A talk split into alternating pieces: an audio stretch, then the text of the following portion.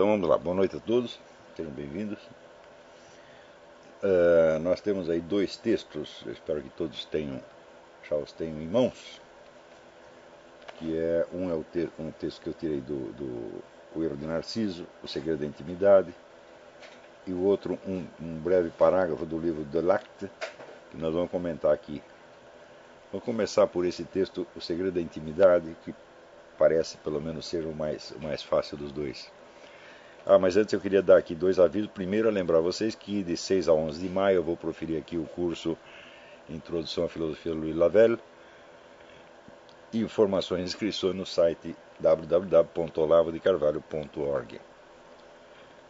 E eh, também informar que o Rodrigo Gorgel vai proferir o curso Leitura e Formação de Estilo, que vai começar em 11 de março. É um curso em 12 aulas vocês podem se informar pelo site www.cedetonline, cedetonline.com.br.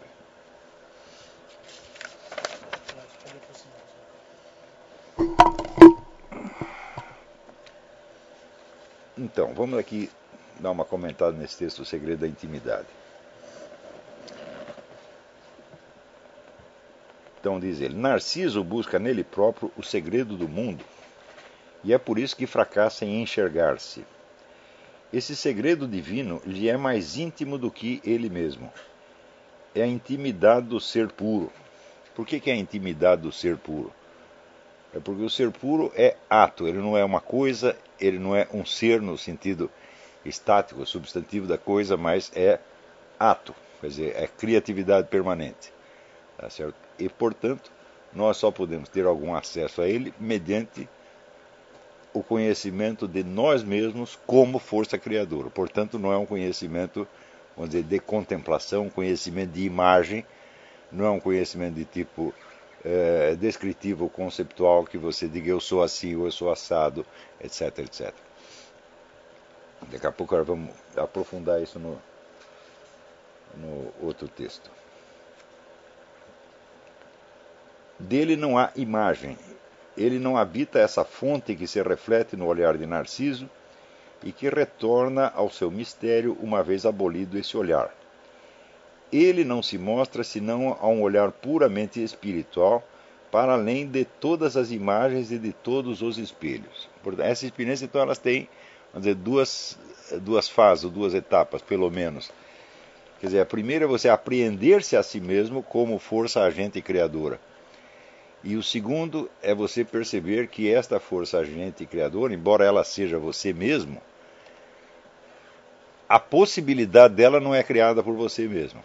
Quer dizer, você é uma força criadora, mas essa força criadora só existe em função, vamos dizer, do ato que está subentendido em todo o universo. Então, quer dizer, o único contato que nós temos com esse ato é através do nosso próprio ato criador. Então, primeiro percebeu o seu e depois percebeu o que está por baixo dele. Se bem que esta percepção, de algum modo, ela é, é, é instantânea para algumas pessoas. Embora seja instantânea, isso não quer dizer que você tome consciência dela imediatamente. Né? Tudo aquilo que no mundo posso ah, quando ele diz para além de todas as imagens e de todos os espelhos, quer dizer, como é que eu posso tomar consciência de uma coisa em mim que eu não posso visualizar, que eu não posso nem descrever, nem conceptualizar de maneira alguma. Então, isso quer dizer que você só pode tomar consciência dela no próprio ato. É assim, quando você está correndo, como é que você sabe que você está correndo? Você olhou você correndo? Não, você é, o próprio ato que te informa sobre ele. Portanto, este ato criador, esse, essa, esse exercício da liberdade humana, ele não pode ser representado, ele só pode ser vivenciado. E você toma consciência dele na hora que você o está vivenciando. Então, é a própria força criadora que toma consciência de si própria no instante em que age. Tudo aquilo que no mundo posso imaginar de mais nobre e de mais belo, tudo que mostra a mim a marca do valor e que posso amar, é, é isso que é a minha intimidade mais profunda. E, fugindo dela sob o pretexto de que sou incapaz ou indigno dela, é de mim mesmo que fujo. As coisas mais superficiais e as mais baixas que me atraem ou que me retêm não são senão uma distração que me afasta de mim. Não propriamente porque não posso suportar o espetáculo daquilo que sou, mas porque não tenho a coragem de exercer as forças de que disponho, nem de responder às exigências que encontro em mim. Você vê que na, na vida moderna, e particularmente no Brasil, no Brasil isso é mais agudo ainda, existe uma tendência muito forte de tentar descobrir a intimidade da pessoa, vamos dizer, escavando as, as, suas misérias, as suas fraquezas, os seus complexos, os seus medos, os seus preconceitos, etc, etc, e achando que aí está né, o segredo do cara. Acontece que esses elementos, vamos dizer, negativos, elementos de peso, eles estão presentes de algum modo em todas as pessoas, eles são mais ou menos iguais em todo mundo. Quer dizer, ainda não se inventou um complexo novo, tá, né? também, vamos dizer, um mau instinto novo. Tudo isso está presente igualmente em todas as pessoas. E quando, quanto mais você escava, mais você vai ver que as pessoas são iguais. Portanto, esses elementos eles não definem a individualidade do sujeito.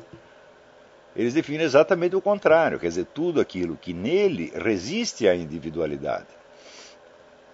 Não é isso? Então é claro que em algumas pessoas esses elementos de passividade e de peso eles podem predominar a ponto de esmagar completamente a individualidade. Pode acontecer isso. Mas isso nem aí isso quer dizer que essa individualidade será caracterizada por esses elementos. Ela será caracterizada pela força criadora que foi esmagada e derrotada. Então essa pessoa se define mais ou menos como uma possibilidade que não foi. É a nossa vida inteira que poderia ter sido que não foi. Então vamos dizer, quando o sujeito fracassa, o que o define não é o fracasso, mas aquilo que nele fracassou.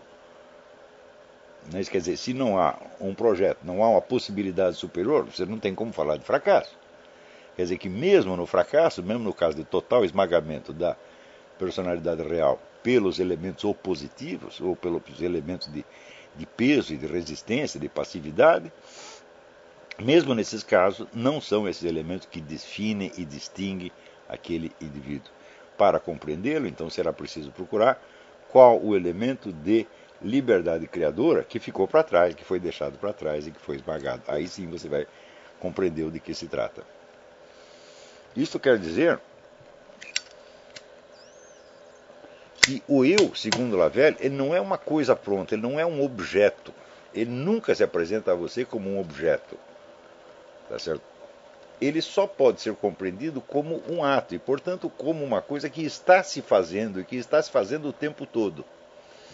E que está se fazendo, está indo em direção a alguma coisa. Então é essa coisa em direção à qual o eu está indo, isto é que é o eu. Portanto, aquilo que foi escolhido pelo indivíduo como, vamos dizer aqui, o que tem a marca do valor, aquilo que ele pode amar, aquilo que ele pode imaginar de mais nobre e de mais belo.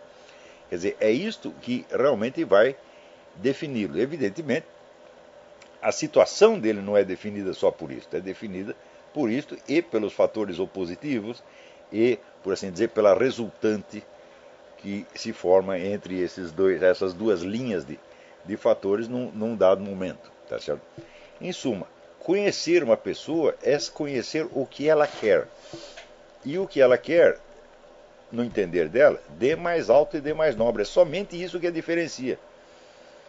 E é somente aí que você tem uma régua para você medir o estado atual da pessoa. Vamos dizer, pelo seu, pela sua maior ou menor intensidade de realização desse, eh, vamos chamá-lo assim, de ideal. Assim. A palavra não é muito adequada, mas fica assim por enquanto. Não podemos descobrir que nosso ser reside nessa intimidade secreta onde ninguém penetra senão nós mesmos, sem apelar à introspecção para conhecer. Então, quer dizer, o método para conhecer é introspecção. Mas o eu não é senão uma possibilidade que se realiza. Ele não está jamais feito. Ele não cessa de fazer-se. É por isso que há duas introspecções, dois tipos de introspecção. Uma que é a pior das coisas e que me mostra em mim todos aqueles estados momentâneos em que não cesso de me comprazer. A outra, que é a melhor, e que me torna atento a uma atividade que me pertence, há potências que eu desperto e que depende de mim colocar em ação, há valores que busco reconhecer a fim de lhes dar um corpo. Quando ele fala desses o tipo de introspecção que mostra em mim esses estados momentâneos nos quais me comprazo, não quer dizer que são somente aqueles estados que me dão prazer. Ao contrário, a contemplação dos meus erros, dos meus pecados, dos meus supostos defeitos, daquelas partes vergonhosas que eu não quero mostrar a ninguém, etc. Tudo isso está incluído aqui. É esse tipo de introspecção que ele diz que não serve para coisa nenhuma. Tá certo? Ele diz que a introspecção só vale quando ela mostra em você as potências que você desperta, as forças que você desperta por sua própria atividade criadora e pelo exercício da sua liberdade. Então é isso que você tem que buscar em você. O conhecimento dos seus defeitos, dos seus pecados, etc, etc. Tudo isto é de uma ociosidade monumental. Agora, se você disser, ah, mas então por que que dizem para nós que o Espírito Santo nos revela os nossos pecados? Por que, que nós devemos conhecer os nossos pecados e nos arrepender deles? Não é isso? Então eu digo, meu filho, quem tem que despertar isto é o Espírito Santo. E o que é o Espírito Santo senão o próprio ato do ser puro que está subentendido em tudo o que existe? Então, não se trata de você ficar rebuscando os seus pecados, meus filhos, e muito menos de você dar a isso o nome de exame de consciência. Trata-se de você buscar a única coisa necessária, que é exatamente este segundo tipo de introspecção que ele fala, que é aquele que mostra para você a sua liberdade em ato.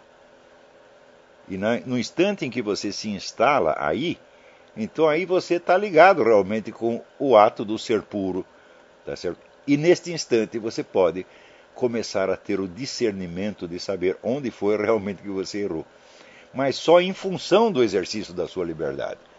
Preste bem, bem atenção. Você dizer o que é o pecado, o que é o erro. Bom, a rigor é aquilo que se opõe a esta liberdade e aquilo que se impõe, que se opõe, vamos dizer, ao ato do ser puro que está criando a sua liberdade naquele mesmo momento. É isto que é o pecado. Mas, socialmente falando, e na cultura em geral, o pecado é aquilo que se opõe a um conjunto de regrinhas que você aprendeu. Ou que se opõe àquilo que você acha que é o julgamento do seu grupo de referência. Ou o julgamento do padre, ou o julgamento do Olavo, ou o julgamento de quem quer que seja. Então você está colocando então, o pecado e a graça no mesmo plano. Você está entendendo? Aqui está o pecado, que é o que é errado, e aqui está a graça, que é o certo. É? Mas acontece o seguinte: eles não estão no mesmo plano. Você não tem como compará-los, não tem aqui a tabelinha do certo e do errado. É? Existe, por um lado, a sua liberdade criador, que é a própria presença de Deus dentro de você, e existe aquilo que se opõe a ele, que se opõe, seja, vamos dizer, pela atração onde de, de prazeres, tentações, etc, etc, seja pelo efeito do remorso, que é o ódio que você tem a si, a si mesmo, o desprezo que você tem a si mesmo, etc, etc, e que, evidentemente, vamos dizer, os desejos entram em luta contra essa, essas emoções negativas, mas estão ambos no mesmo plano eles não fazem parte apenas do que nós podemos chamar o eu descritivo, quer dizer, é o, é o, o, o eu como coisa. E se você entra nesse jogo, você está liquidado, está acabado. Está entendendo? Então, você veja, é, esses dias eu assisti aquele vídeo sobre Garabandal, a visão que as meninas tiveram em Garabandal, e elas dizem o seguinte: diz que num dia qualquer um dia desses, vai acontecer um imenso acontecimento de ordem cósmica, né? e nesse instante será para cada pessoa como se o mundo tivesse parado e ela estivesse absolutamente sozinha diante de Deus dos seus pecados. Quer dizer, elas vão saber os seus pecados naquele momento. Né? Eu digo, uai, mas Será que eu não sei os meus pecados? Falo, não, eu não sei, eu não os conheço verdadeiramente, por quê? Eu não tenho a menor ideia do efeito que eles desencadearam em volta. Eu não sei realmente o que eu fiz. É? Então, quer dizer, se precisa um acontecimento desta magnitude para eu me ver sozinho diante de Deus, quer dizer que isso não é fácil. Portanto, você ficar escarafunchando seus pecados não vai resolver coisa nenhuma, meu filho. Você tem que se aproximar, vamos dizer, deste núcleo criador que é você, tá certo? E você ali observar e sentir, primeiro, a sua liberdade criadora. Segundo, a ação divina que instaura essa liberdade para você. Porque você exerce, mas não é você que a cria. Você se aproxima dela. Hum? Bom, de certo modo é você que a cria, mas você não cria a possibilidade dela. Você vê que a liberdade do ser humano, a liberdade criadora do ser humano, não tem como ser explicada por nenhuma causa externa, porque ela é causa sua. Ela é causa, ela é a única causa de si mesma, tá certo? Mas daí você pode perguntar, mas como isso é possível? Hã? Se a minha liberdade fosse a liberdade que eu estou exercendo nesse momento fosse inteiramente a causa de si mesmo, ela teria que ser a origem de si mesmo. Então eu teria que ter existido eternamente. O que evidentemente eu sei que não aconteceu, eu sei que nasci no dia tal, às tantas horas, etc, etc, etc. Hum? Isso quer dizer que a minha liberdade expressa, vamos dizer, uma liberdade que preexiste a ela, que preexiste eternamente, que é a liberdade do próprio ser criador, a liberdade divina. Então, o exercício da nossa liberdade nos coloca imediatamente em contato com a sua raiz ontológica, que é a liberdade divina. Hum?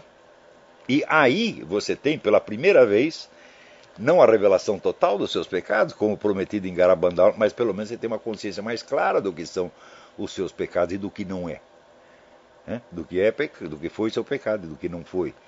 Você tem uma visão mais clara porque você está olhando isso dizer, com os olhos de Deus e não com os seus. Você está se colocando diante do, do julgamento divino, da opinião divina, não da sua opinião. Agora, o que as pessoas fazem normalmente quando elas procuram os seus pecados e fazem o que elas chamam de exame de consciência, elas estão apenas se julgando a si próprias dentro do seu, dentro do seu próprio tribunal, nivelando, portanto, o pecado e a graça, como se fossem partes da personalidade dela. Hum? E é fácil você entender que isto é uma tremenda blasfêmia. É? Então, busca, o que está escrito na Bíblia? Buscar primeiro o reino de Deus. Não falou buscar primeiro os seus pecados. É? É? Se você não está buscando o reino de Deus, se você não participa dele de alguma forma, o que, que, que, você vai fazer com os seus pecados, meu Deus do céu? É? Então, o esforço tem que ir na direção do conhecimento da força criadora e não dos seus defeitos e não dos seus pecados e é assim também que você tem que olhar os outros. Né? Os outros seres humanos que você conhece, eles só são humanos porque eles têm essa liberdade. Não é porque eles pertencem uma mesma espécie biológica. Né?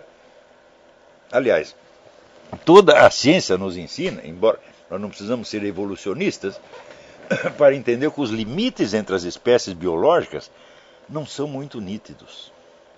Hum? Então, não é a identidade de espécie biológica que nos demarca. O que nos demarca é o exercício desta liberdade criadora que nós temos e nenhum animal tem, por mais evoluído, entre aspas, que ele seja. Então, é isso que você tem que olhar nas pessoas. E essa liberdade criadora aparece nelas pelo que nós chamaríamos os seus ideais, por aquilo que elas querem ser, por aquilo que elas concebem de mais alto e de mais nobre que elas estão tentando ser. É só aí que você vai conhecer a pessoa e saber onde ela está. Ela vai estar numa determinada fase, num determinado capítulo da sua luta para incorporar esses valores e para realizá-los aonde? No mundo. E realizá-los no mundo é o quê? É realizá-los para as outras pessoas. Ou seja, é o que elas estão, estão tentando dar aos seus semelhantes que as caracteriza e que as diferencia e é só por isso que elas podem ser medidas. Estão entendendo? Então, se nós podemos falar de defeitos ou falhas do indivíduo, vamos dizer, são só, vamos dizer, aquelas fraquezas, aqueles elementos passivos que se opõem à sua realização. Não são as fraquezas e pecados, não são elementos substantivos presentes, que estão presentes como está presente fisicamente, sei lá, a cor ou a estatura do camarada. Não é assim. Isso quer dizer que você conhecer, por exemplo, os complexos de infância do sujeito, não ajuda a conhecê-lo de maneira alguma. Porque isso seria a mesma coisa que você né, querer, é, sei lá, avaliar a qualidade de um sapato pela pedra onde ele tropeçou. Não faz o menor sentido. Né? Ou julgar o automóvel pelo prego que lhe furou o pneu. Está entendendo? Então, o que as pessoas acham que é conhecimento, e no Brasil isso é é endêmico, endêmico. Procurar intenções inconscientes, fraquezas inconscientes, etc. Isso aí é um vício de brasileiro. Isso aí é uma espécie de masturbação ao contrário, tá entendendo? Porque a masturbação, pelo menos, o sujeito tem um objetivo um pouco mais nobre, que é o seu contentamento. Agora, isso aí é uma masturbação que não é para contentar você, é só para descontentar o outro. E tem gente que acha isso né, um, uma delícia. No Brasil, aqui nos Estados Unidos não é tanto. Existe também, mas não é tão, tão maníaco quanto no, no, no Brasil. Então é o seguinte, vamos parar é já. Tá bom?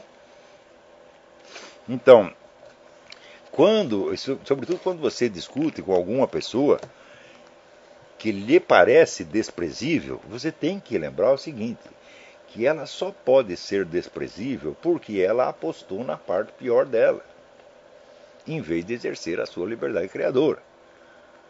Está entendendo? Então, ela é desprezível não em comparação com a sua digníssima pessoa, mas em comparação com o que ela poderia ser e deveria ser. Portanto, em comparação com as qualidades que estão lá embutidas. Não é isso? Então, é isto.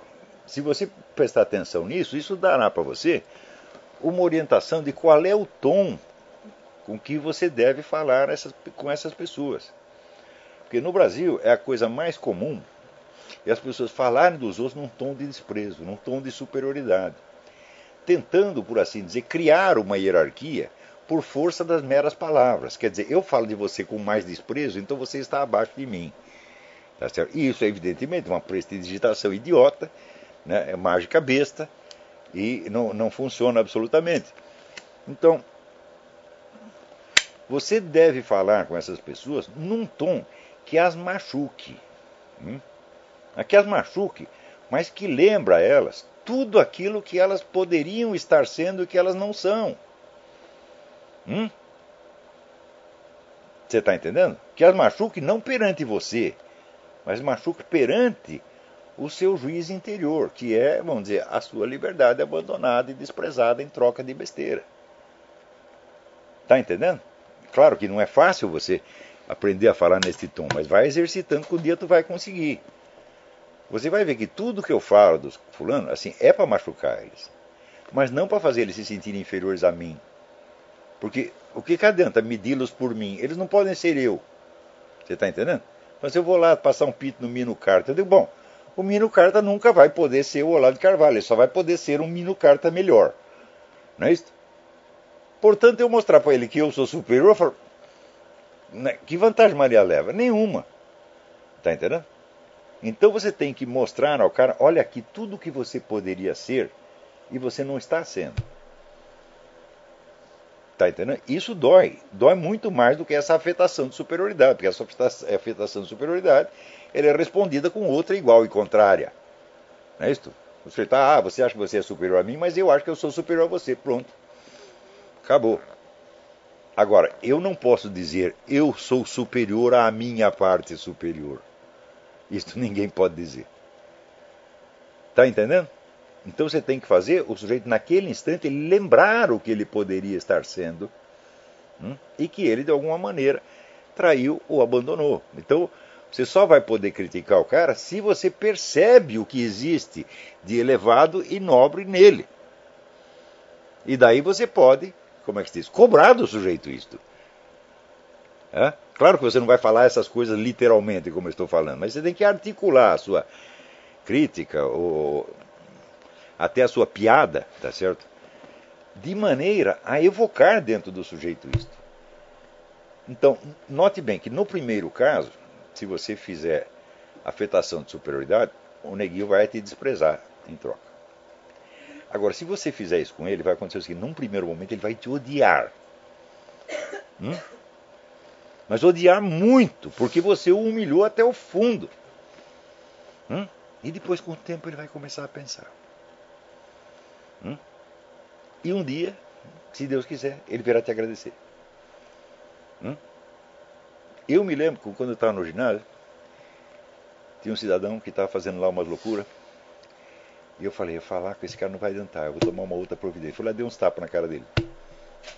Ele não sabe por que, que ele levou os tapas, hein? Bom, passados. Você lembra quando foi lá em casa? Esse rapaz que era, era um médico. Hum?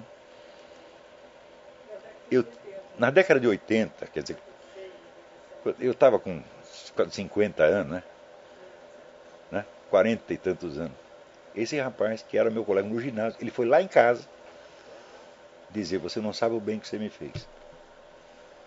Hum? Porque eu percebi a loucura que eu estava entrando.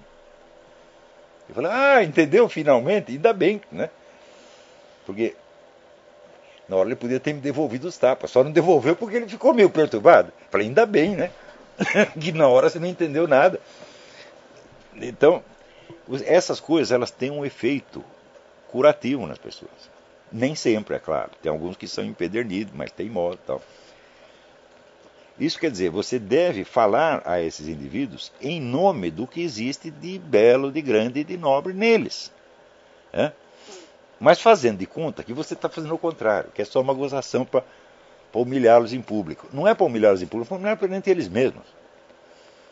Está entendendo? Claro que isso aqui não dá uma receita estilística para você sempre poder acertar. Isto não é fácil, mas vão pensando e vão treinando. E vocês vão ver que a partir de um certo momento as suas palavras doerão muito mais do que qualquer afetação de superioridade que você faça. Mesmo porque a afetação de superioridade é perigosa, porque tão logo você se fez de superior, você se acha inferior. Mas isso é batata, pelo menos comigo acontece. É? Eu vou lá, arroto importância, né? e depois, pô, mas quem sou eu, pô? É?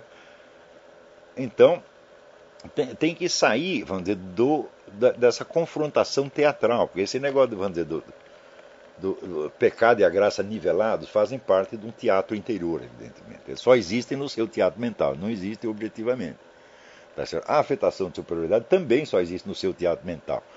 Mas acontece o seguinte: a sua palavra que se dirige ao indivíduo que está degradado, mas que fala a ele em nome do que existe de nobre e de bom nele, isto existe, porque isto é ele. Isso é a estrutura dele, como é a sua.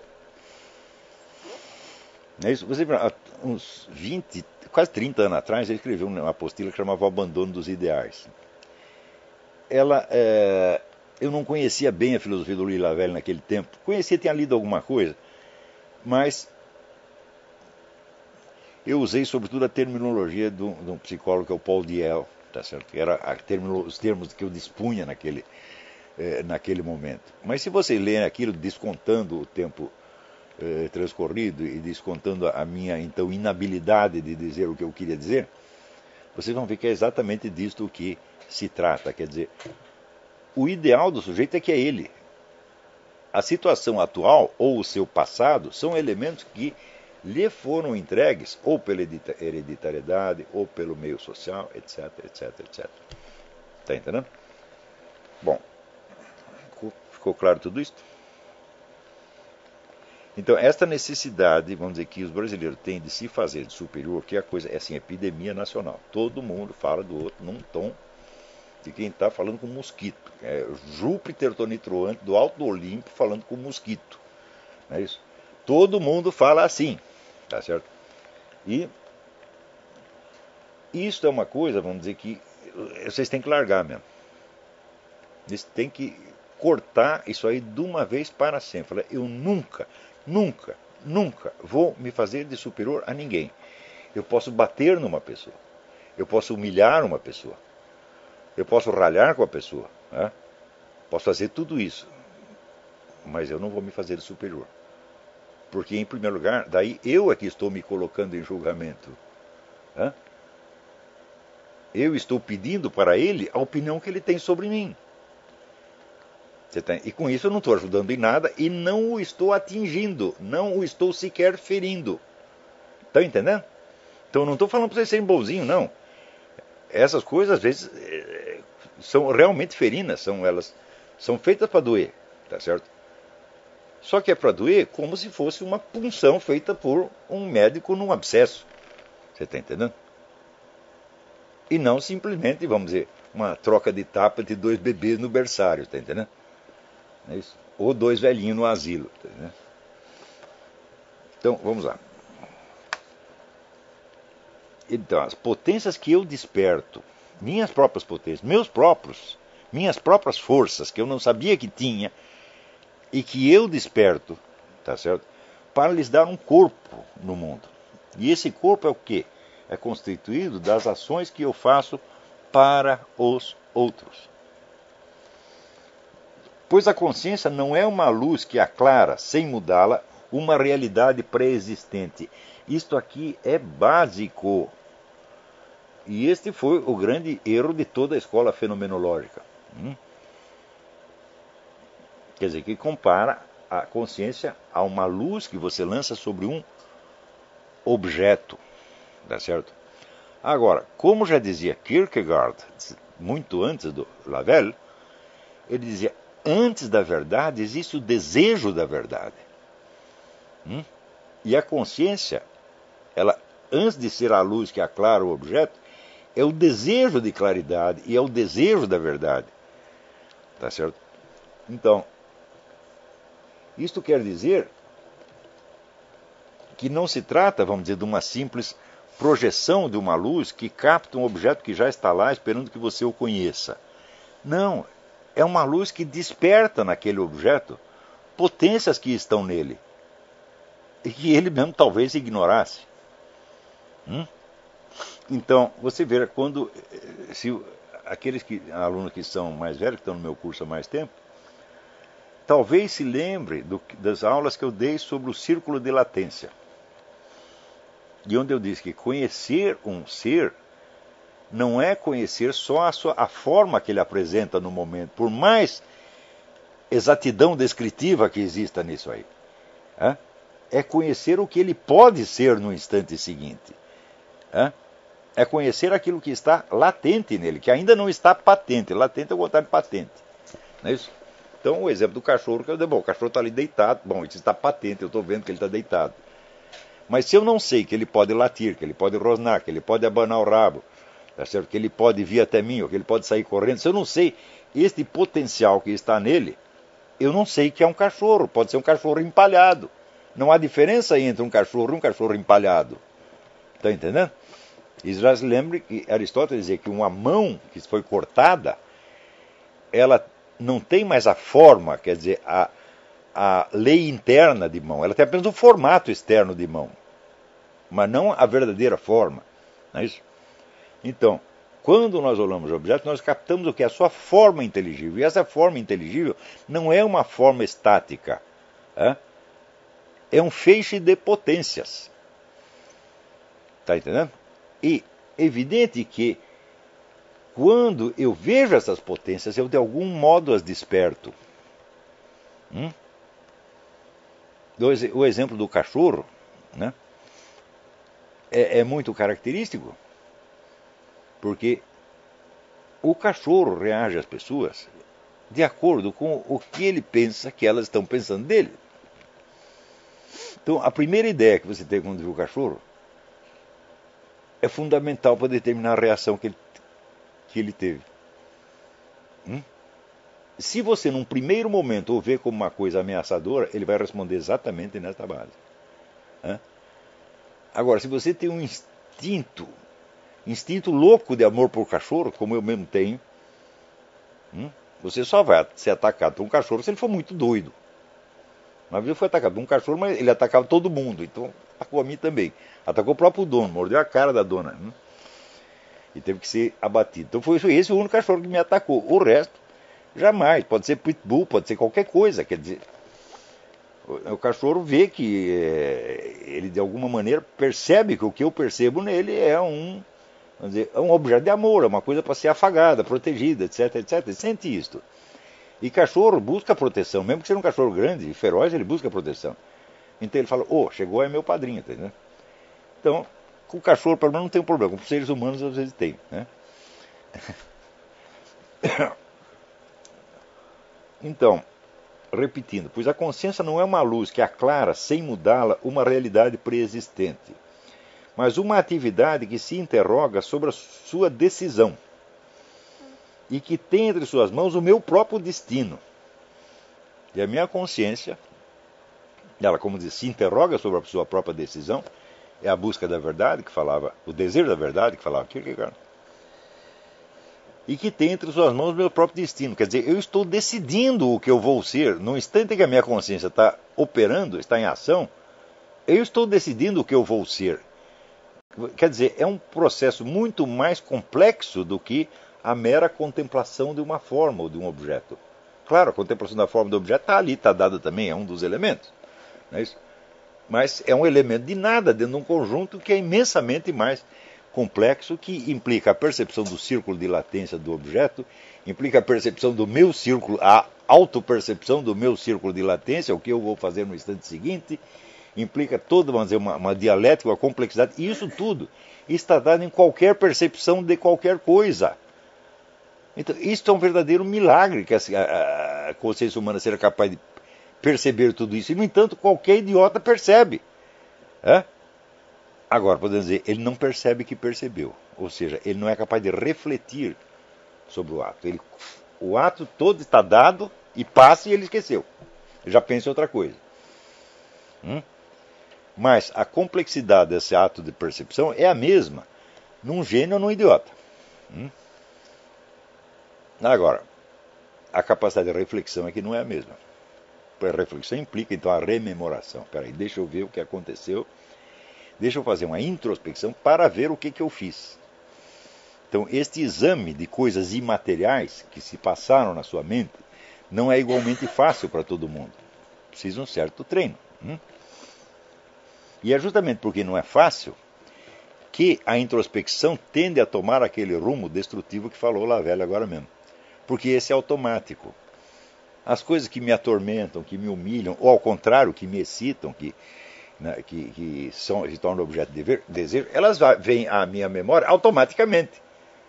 Eu não preciso fazer nada. Não é isso? Então, agora, a verdadeira introspecção, não, ela requer uma decisão, um ato de vontade. E requer um rastreamento dos seus estados interiores, que é um pouco trabalhoso. E é por isso que a maioria não faz. E os filósofos, quando fazem, muitas vezes eles erram também. Não é fácil fazer isso, né? Muito bem. Conhece a ti mesmo, disse Sócrates, como se já estivesse aconselhando Narciso. Esse A que está aqui não existe. Mas Sócrates bem sabia que aquele que se conhece não cessa de se aprofundar e de se ultrapassar. Quer dizer, esta mesma ultrapassagem é que sou eu naquele momento. E essa ultrapassagem, por sua vez, a ultrapassagem do meu estado, não pode ser percebida como um estado, mas apenas como o ato executivo no qual eu estou envolvido nesse mesmo momento. Se os antigos diziam conhece-te e os cristãos esquece-te, é que eles não falam do mesmo eu. E não se pode conhecer um deles senão com a condição de esquecer o outro. Hum? Então, esquece, esque, é para conhecer o que? Este eu que você está buscando ser para você poder exteriorizá-lo. E o que é o eu que é para esquecer? O eu constituído da parte passiva, dos complexos, dos pecados, etc, etc, etc. Agora vamos aqui, segundo parágrafo. A intimidade é o interior que escapa a todos os olhares, mas é também. Peraí, acho que meu café esfriou, você troca para mim. mas é também o fundo último do real, para além do qual não se pode ir e que não se atinge, sem dúvida, senão após ter atravessado todas as camadas superficiais de que, em turnos, o recobriram a vaidade, a facilidade ou o hábito. Não pense que, quando fala vaidade, facilidade, o hábito está se referindo somente a coisas prazerosas que você busca. Não o hábito pode ser um hábito extremamente negativo, depressivo, tá certo? de olhar os seus defeitos, suas deficiências, etc, etc. Né? É o ponto mesmo onde as coisas tomam raiz, o lugar de todas as origens. Olha, essa expressão é muito importante. O lugar de todas as origens. Quer dizer, é ali que se origina aquilo que eu sou. Hum, que eu estou me criando naquele mesmo momento. E é ali que eu tomo contato com a origem de todas as coisas, que é o ato divino que sustenta este mundo. É o lugar de todas as origens e de todos os nascimentos, a fonte e o foco, a intenção e o sentido. A descoberta da intimidade é coisa difícil e, uma vez que a encontramos, ainda é preciso estabelecer-nos nela. Quer dizer, você tem a experiência uma vez, mas você esquece né, e volta aos seus automatismos de sempre. Então é preciso voltar e voltar e voltar. Como ele diz naquele famoso é, texto do livro A Intimidade Espiritual, sobre o qual deu um curso inteiro. Ele diz que há momentos que você parece que percebe toda a estrutura e a ordem da sua vida e percebe o sentido daquilo. Né? E ele diz que a sabedoria consiste em você voltar a esses momentos, de novo e de novo e de novo, e saber que é lá mesmo que você está. Hum? Mas é nela, no entanto, que encontramos o princípio da nossa força e a cura de todos os nossos males. Hum? Ou seja, se você não é capaz de se vivenciar a si mesmo como causa, como força criadora, como liberdade em pleno exercício, nada tem conserto em você, meu filho, porque você está apenas dentro, vamos dizer, do teatro mental, confrontando coisas que estão todas no mesmo nível, das quais uma você acha que são ruins, outras você acha que são boas, depois você muda e assim por diante. Quer dizer, você está dentro de uma prisão mental. Hum? Lembra que eu escrevi até num artigo uns dias atrás que o espírito é aquilo que chega até nós pelo pensamento, mas que não está contido no pensamento. Hum? É uma coisa que está para além do pensamento. Você vê que este exercício da liberdade é uma coisa. Bom, nós estamos pensando, estamos falando disso, e através do que eu estou falando, vocês podem mais ou menos ter uma ideia do que se trata, mas você entende que o, a realidade dessa liberdade não é pensamento, é algo que está para além do pensamento. Hum? É algo que está por baixo de todo o pensamento e que está gerando os pensamentos. É a fonte dos pensamentos, não, não é por sua vez um pensamento. Se ela fosse por sua vez um pensamento, então só existiria pensamento no mundo e nós cairíamos inteiramente no idealismo subjetivo.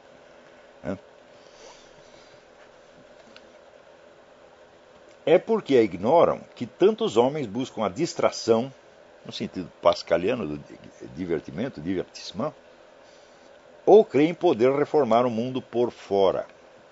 Hum?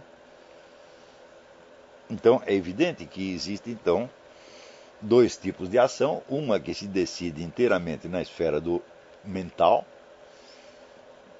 quer dizer, no confronto entre forças do mesmo nível, do mesmo plano, e outra que vem da raiz. Hum? E é evidente que, a longo prazo, somente essa deixa marcas. A outra passa, porque é da sua própria natureza passar. Estão entendendo? Mesmo que faça um agito dos diabos, nada sobra no fim. Hum? Pode sobrar o quê? Desengano, tristeza, prejuízo, dano, né? sofrimento, más recordações, é só isso que vai sobrar. Tá certo? Então, isso quer dizer que se não houver esta verdadeira força interior, que vem da consciência da liberdade, da consciência da sua força criadora, tudo o que você faz é como você agitar a superfície da água. Não está acontecendo nada. Está entendendo? Então, a própria ânsia de agir que nós temos né, advém da, da incompreensão do, do que, que é a verdadeira fonte da ação. A fonte da ação humana é, dizer, é um ato que está mais profundo nela e que corresponde em nós à ação divina, tá e que é, como diz ele, a, o lugar de todas as origens. Tudo se origina ali. Hum?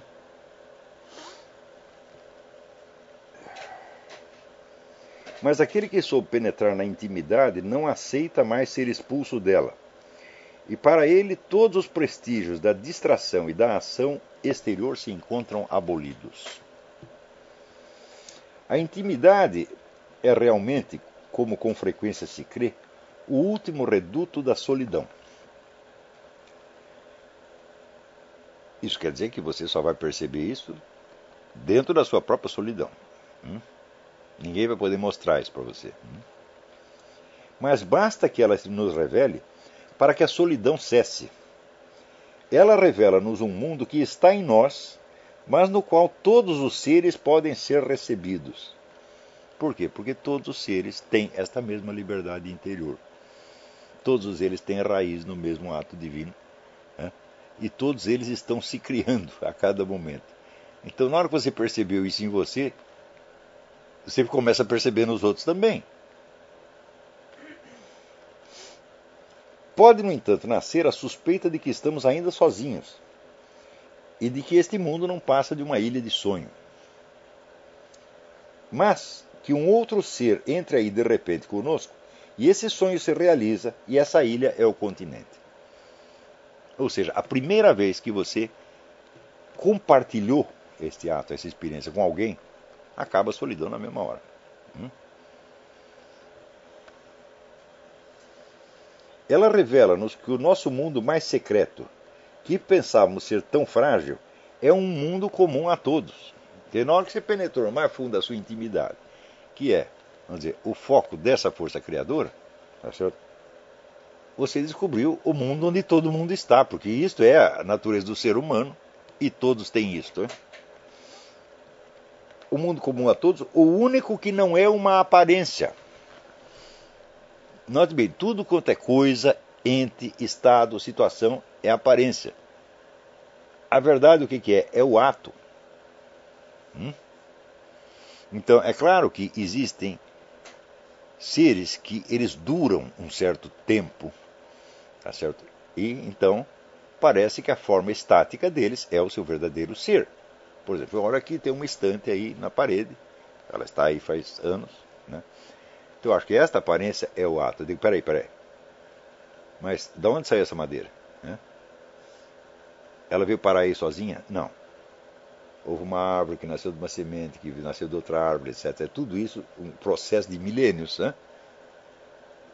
E daí houve uma ação humana que cortou essa, essa árvore, fez tábua, etc. E outra ação humana que construiu esse tanto. Este, atos estão por baixo desta aparência. Você pode fazer isso como exercício, ver toda e qualquer aparência estática, toda forma que esteja presente para você, existe um ato por baixo dela. Está entendendo? E o ato é que é a verdadeira realidade. As coisas e seres são apenas a aparência que elas têm neste momento. Hum? Assim como cada um de nós também, eu estou olhando as pessoas e, bom, elas parecem ser isso que eu estou vendo. Falo, mas elas tiveram sempre a cidade, estiveram sempre aí. Falo, não, tem todo um processo atrás, né? é um mundo comum a todos, o único que não é uma aparência, mas um absoluto presente em nós, aberto diante de nós e no qual somos chamados a viver. A intimidade é, portanto, individual e universal ao mesmo tempo. A intimidade que creio ter comigo mesmo não se revela senão na intimidade da minha própria comunicação com um outro. Para quantas pessoas estou falando agora? Um montão de gente. É? Todo mundo está reconhecendo. Falei, epa, é, comigo é exatamente assim. Então esse mundo interior meu, fala, não é interior meu, é de todo mundo. Qualquer pessoa que você diga essas coisas vai acabar entendendo mais dia menos dia que é assim e vai perceber isso aonde? Nela mesma, porque não tem como observar isso em mim. É? E toda intimidade é recíproca. O uso mesmo da palavra confirma-o. Permanecerei separado de mim mesmo enquanto não puder entregar o que sou e, entregando-o, descobri-lo. É na hora que entrego isso a um outro é, que isso se torna real para mim, como efeito da minha ação. Aquele que entrega a sua intimidade não fala mais de si, mas de um universo espiritual que ele traz em si e que é o mesmo para todos. Ele não penetra aí senão como uma espécie de tremor, as almas mais comuns não atravessam o portal desse universo. As mais baixas fogem dele e buscam aviltá-lo. É que o ser verdadeiro está lá e não em outra parte. mas elas não sentem por ele senão desprezo e ódio. Por que sentem ódio do ser verdadeiro? Por quê? Porque estão vivendo apenas na aparência, estão vivendo apenas na superfície. E sentem a sua própria fragilidade, sentem a sua própria evanescência. Hum? E ao ter um contato com o ser verdadeiro, lhes traz o que? A imagem da morte. A morte delas. Né? Deu para entender? Então, eu vou fazer um intervalinho, mas na segunda parte, eu, em vez de responder as perguntas, eu vou comentar um segundo texto que está aqui. Depois, se der tempo, de responder uma pergunta, tá bom? Então vamos lá. Aqui nós temos um segundo texto que é bem mais complexo do que o primeiro e que é, pode servir para vocês avaliarem a diferença é, de estilo entre as obras de metafísica da série é, Dialética do Eterno Presente e a Presença Total e os livros que ele chamava de obras morais, como o próprio Erro de Narciso, que são, vamos dizer, obras aparentemente mais fáceis, mas quando você presta um pouco de atenção, você vê que toda esta metafísica está subentendida lá e que, de fato, esses livros não serão bem compreendidos se tomados isoladamente. Né? Então, o parágrafo diz o seguinte: A experiência de nós mesmos mostra-nos que o ato que nos é próprio se vê ultrapassado por efeitos que dependem dele, porque ele os quis, e que não dependem dele, porque resultam da ordem do universo. É igualmente ultrapassado pela fonte da qual bebe e que pode se definir em si mesma como uma atualidade eterna e, em relação a ele, como a potência mesma que ele atualiza, e que, oferecendo-se para que ele dela participe, faz aparecer em todas as potências do eu e todas as potências que vemos em ação no mundo. Então, esse é do livro De Lacte, página 13 da edição nova, que saiu a edição em 2003. É... Então, tem vários pontos a ser comentados aí. Então, quando ele fala experiência de nós mesmos, ele evidentemente se refere à introspecção, mas ressalvada essa distinção que ele acabou de fazer no trecho correspondente do, do erro de Narciso, que não se trata da introspecção vulgar. Né? É, de certo modo, ninguém escapa completamente da introspecção vulgar, tá certo? Mas há aí uma espécie de luta entre essa introspecção que constata estados de fato, quer dizer, coisas que você é, observa reiteradamente em você mesmo, certos hábitos, certos temores, é, medos, preconceitos, desejos, etc, etc, e o esforço para você buscar o seu verdadeiro eu, isto é, o núcleo da sua atividade livre e criadora. Essas duas coisas vão existir ao mesmo tempo. Uma coisa muito interessante é vocês é, lerem o diário de um escritor suíço chamado Amiel, que aliás houve uma, uma edição brasileira resumida, traduzida pelo, pelo Mário Ferreira dos Santos. Eu não sei se isso ainda se encontra. Então, Amiel se dedicou anos a fio à introspecção no pior dos sentidos. Tá certo? E ele sempre achou que ele era um, um, um inútil, não servia para coisa nenhuma. E ele ia anotando tudo no, no, num diário. Né? E quando, quando se viu, vamos dizer, qual é a grande obra do Amiel? O seu, seu diário. Quer dizer que o seu fracasso foi o seu sucesso, né?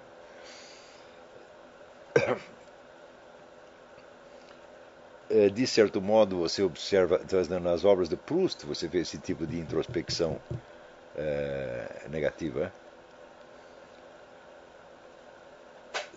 É, portanto, não se trata de introspecção que deleita em aprender estados, traços de personalidade, hábitos, hábitos etc., mas daquela na qual o sujeito se apreende a si mesmo como força criadora. Note bem que numa dessas introspecções você, introspecções você tem representações, você tem imagens, né, de algum modo, ou imagens visuais ou acústicas, etc. E na outra você não tem imagem nenhuma. É simplesmente a tomada de consciência de algo que você está fazendo e sendo naquele mesmo momento. Então é claro que uma dessas é mais fácil porque ela é automática, ela vem sozinha. Essas recordações elas vêm sozinhas, né? É, depois, quando ele fala o ato que nos é próprio, ele está se referindo, evidentemente, ao pensamento, quer dizer, o ato, pelo ato do pensamento. Né, é, ele diz que o pensamento se vê ultrapassado por efeitos que dependem dele porque ele os quis. É? Então, você, se você examinar ali no, no, no ato de introspecção do René Descartes, você vai ver que, bom, é claro que ele está pensando, tá certo? Mas ele está apenas pensando, é só isso que ele quer, quer dizer, deixar, deixar as ideias escorrerem pela mente dele. Não, ele está buscando alguma coisa, portanto, ele pretende que este pensamento desencadeie, pelo menos sobre ele, um efeito mais duradouro, que é o da descoberta da verdade. É a descoberta do fundamento de todos os conhecimentos. Né? Então, antes dele ter esse fundamento de todos os conhecimentos, ele já o deseja.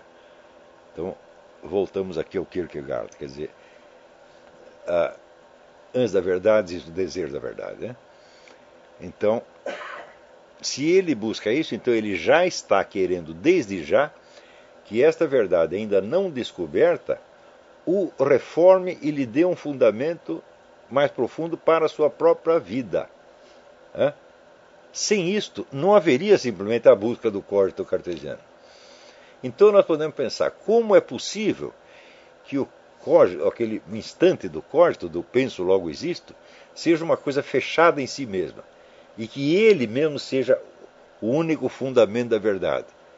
Quer dizer, a única coisa que eu sei naquele instante é que eu penso e, portanto, eu existo. Ele disse: esta é a única certeza. Né? Eu digo: muito bem, mas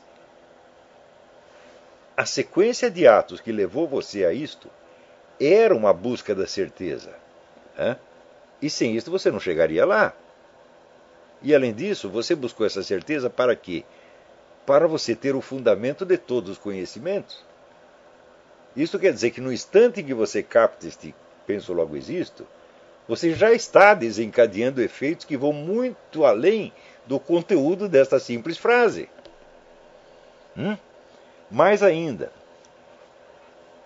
quando ele busca este fundamento de todos os conhecimentos, ele já tem a intenção não somente de pensá-lo, mas de retê-lo na sua memória. Né? Isso é importantíssimo. Quer dizer, eu não quero descobrir uma coisa e esquecer em seguida. Quer dizer, eu quero descobrir algo que permaneça. Ora, a permanência de um pensamento não é dada no conteúdo deste próprio pensamento. É um ato de vontade meu, sem o qual esse pensamento não existiria. Portanto, este, o simples descoberta disso já mostra que, para além deste pensamento, existe muito mais forças em jogo. Hum? E, portanto, este pensamento ele não pode, por si, ser tido como fundamento de todos os conhecimentos, porque ele é fundamentado em outras coisas também. Estão entendendo? Além do mais, você veja aqui, ele não, quando ele pensa essas coisas, ele está pensando na sua própria língua. Tá certo? Ou em francês ou em latim. Não é isso? E essas línguas não foi ele que inventou. Ele tem que captar, captar isso como instrumentos, que já são instrumentos de exteriorização. Então, esta é a mesma coisa que você dizer que o pensamento já está exteriorizado na hora mesmo em que foi pensado. Então, ele já tem uma ação sobre o mundo exterior, inclusive sobre o próprio René Descartes, no mesmo instante em que foi pensado. E o, o Lavelle diz que destes efeitos do pensamento, alguns são gerados são dependem dele porque foi ele que os quis. Por exemplo, é, reter, reformar-se a si mesmo, reformar o conhecimento, etc, etc, como tudo que Descartes quis naquele momento. E outros que não dependem dele porque dependem da ordem do universo. Então, você veja, o simples fato de você pensar em palavras requer que você tenha o dom da audição e da fala, que são capacidades físicas que vêm do seu corpo. O pensamento não gera nem a audição e nem o aparelho fonador. Ele as capta como elas estão aí, como elas foram dadas, dentro das condições reais que elas manifestam. Tá certo? Então, o pensamento incorpora esse, esses elementos, tá certo? E que ao mesmo tempo são obstáculos, mas são instrumentos para ele. É então, por exemplo, todos nós sabemos que nem tudo que nós pensamos é, é fácil de você expor em palavras. Não é isso? Mas você precisa das palavras ao mesmo tempo para você poder reter, para você poder tomar posse do seu pensamento. Então, o simples fato de você pensar em palavras já mostra a presença de elementos corporais que você não criou, que você encontrou e que são ao mesmo tempo obstáculos e instrumentos para o pensamento. Então, isso é claro, torna claro que não existe esse pensamento totalmente isolado. Esta ilusão solipsística do, do, do cartesianismo, essa solidão cognitiva, ela é apenas uma impressão momentânea, não é isso? baseada numa falsa observação.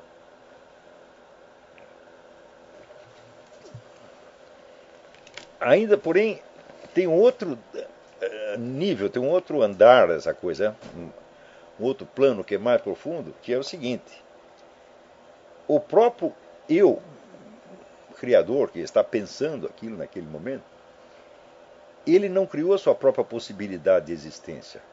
Ela lhe foi dada. Nós nos encontramos com isto. Né? Diz o, o, o Lavelle que a nossa primeira experiência é presença, é experiência de uma presença, que é anterior à distinção entre sujeito e objeto. Hum? Mas esta presença é o que? É a nossa presença a nós mesmos, a nossa presença ao mundo e a presença do mundo a nós. Tudo isso fundido. Não é isso? Então, nós não criamos isso. Nós encontramos isso de repente. Isso é a primeira experiência que temos. Então não temos a menor ideia de onde ela emerge. Não é isso? Então, isso significa que o simples fato de pensar já prova que existem não somente as consequências que o seu pensamento está gerando, mas isso tudo aquilo que é pré-condição para que ele exista. E que você não sabe de onde veio. Hum? Então, quer dizer, não são só as condições do mundo físico que são incorporadas pelo pensamento e usadas como instrumento para ele se expressar e agir no mundo. Né? É também, vamos dizer, a sua própria constituição, por assim dizer, sobrenatural, que está presente dele. Então, longe do pensamento ser o ato solitário, tá ele é o ato que me arraiga imediatamente no mundo físico e no mundo sobrenatural que me antecede e me sustenta. Ou seja, o universo inteiro está presente e Deus está presente. É? É? Por isso que ele diz: é igualmente ultrapassado pela fonte da qual bebe. É? E agora aqui tem uma coisa interessante. Essa fonte, então que é o ser puro, é o ato, ato do ser puro. Ele diz: pode ser definida em si mesmo como atualidade em si mesma como atualidade eterna. E, em relação ao indivíduo, ao sujeito pensante, definida como a potência mesma que ele atualiza. Eu digo, opa, peraí, mas não era ato? Hã? Esse ato, como, como é que é potência? Digo, este ato que é permanente, que sustenta, vamos dizer, o eu, ele se manifesta ao eu como uma potência que ele tem de atualizar embora o ato o anteceda, ele não aparece imediatamente a ele, sujeito, como um ato. Só aparece como ato no instante em que ele atualiza a sua própria potência. Então, é a diferença, vamos dizer, do, do, como Aristóteles dizia, a ordem do ser e a ordem do conhecer. Na ordem do ser, ou objetivamente, este, ato, este é um ato permanente, é um ato eterno, por assim dizer. Mas do ponto de vista do conhecer, ele é uma potência que eu tenho que atualizar. Se eu não atualizo a minha própria potência de ação livre e criadora, eu não percebo o ato eterno que está por baixo dela ou por trás dele. Deu para entender?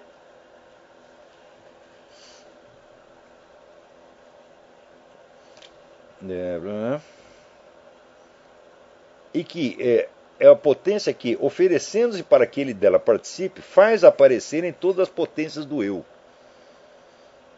Ou seja, as potências do eu são geradas, são instauradas pelo ato eterno do ser puro. Tá certo? Mas, ao mesmo tempo, eu tenho que assumir isto para que isto apareça diante de mim. Quer dizer, as minhas potências Tá elas foram colocadas lá, não foram por mim, elas me antecedem de algum modo, mas eu tenho que aceitá-las para que elas se revelem. E na medida em que elas se revelam, elas revelam também a sua própria fonte. E é somente a partir daí que eu posso compreender então as potências que estão no mundo, O que é a potência? Aquilo que pode ser. Voltamos à questão do círculo de latência. Nós somos capazes de perceber o círculo de latência por causa disto, e não por causa da atuação dos nossos sentidos. A percepção do círculo de latência, acredito eu, transcende a própria atividade cerebral. Eu acho que não há equivalente cerebral da percepção do círculo de latência, sem o qual simplesmente não existiria mundo objetivo para nós. Existiria somente, como diz o, o Xavier Zubiri, o mundo da estimulidade, quer dizer, os estímulos que me afetam. Tá certo? E se não existisse círculo de latência, seria impossível o quê? A ação deliberada, o exercício da liberdade, o planejamento, a promessa, que é uma coisa tão característica do ser humano. Eu vou fazer tal coisa, eu vou amar você para sempre, ou vou encher você de porrada, e assim por diante. Não é isso? Então, não existe nenhum animal que seja capaz de prometer. E se não tivesse a percepção do círculo de latência, a promessa seria impossível. É? E se não tivesse esta percepção de si mesmo como liberdade criador, não haveria nenhuma percepção de círculo de latência. Presta atenção que os animais eles têm uma capacidade que Santo Tomás chamava estimativa, hum? que é de reagir dizer, a um perigo iminente ou a um estímulo iminente. Mas isto não é a percepção do círculo de latência. O exemplo que Santo Tomás dá é a ovelha que nunca viu um lobo, a primeira vez que ela vê um, ela sabe que é coisa que não presta e ela sai correndo. Ou seja, ela não tem uma percepção no círculo de latência, ela tem uma reação imediata. É? Não é uma percepção de várias possibilidades. É isso tanto que ela reagirá ao lobo sempre da mesma maneira. A não ser que ela seja submetida a algum tratamento pavloviano e confunda a cabeça dela. Tá? Mas o ser humano, diante da percepção do círculo de latência, ele não tem uma reação predeterminada, justamente ao contrário. Ele tem o que? Uma constelação de alternativas. E essa constelação de alternativas é percebida imediatamente, não é por dedução. Hum? Você diz, não, se eu tenho que primeiro ver um cachorro para depois pensar o que ele pode fazer, então significa o primeiro cachorro que eu vi eu não percebi como cachorro, eu percebi apenas como forma externa de cachorro. E só depois eu dei conta de que nessa forma externa residia um cachorro. Ninguém percebe as coisas assim. Isso quer dizer, a percepção do círculo de latência é imediata. Tá certo? E eu acho que cerebralmente não há maneira de distinguir entre a percepção do círculo de latência e a simples percepção sensível da presença do objeto. Tá bom? Então, por hoje paramos por aqui. Até a semana que vem. Muito obrigado.